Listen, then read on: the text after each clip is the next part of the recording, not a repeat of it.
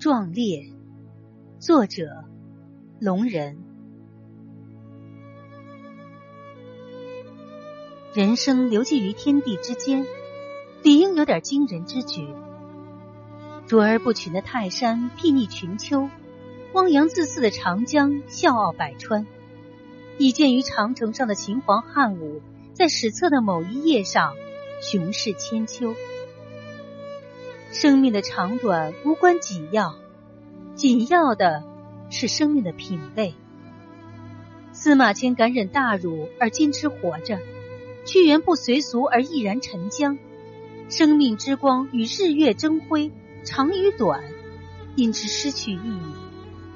伟大才使生命流芳百世。相对于正义，相对于真理。相对于伟大，我们的生命被自己惯养的不堪一击。风雪之日，有几扇门打开了，灵芝之光闪烁的悬崖上，有几人在攀登？灯红酒绿的旋转灯下，人头攒动，接踵摩肩。行凶作恶的屠刀面前，有几人对峙？推开每一扇家门。淡蓝色的家具中悬浮着一个个生命，激发过多少男儿万丈豪情的雄性之酒，被沦为歌舞升平中猜拳行令的助兴。过分的溺爱生命，已使生命萎靡乏力。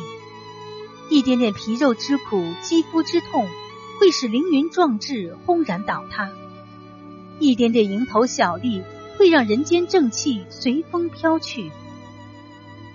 战天斗地的剪影，在蒙尘的书册间渐渐发黄；乘风破浪的英姿，已成孤帆远影。风萧萧兮易水寒，这一份悲壮存于何处？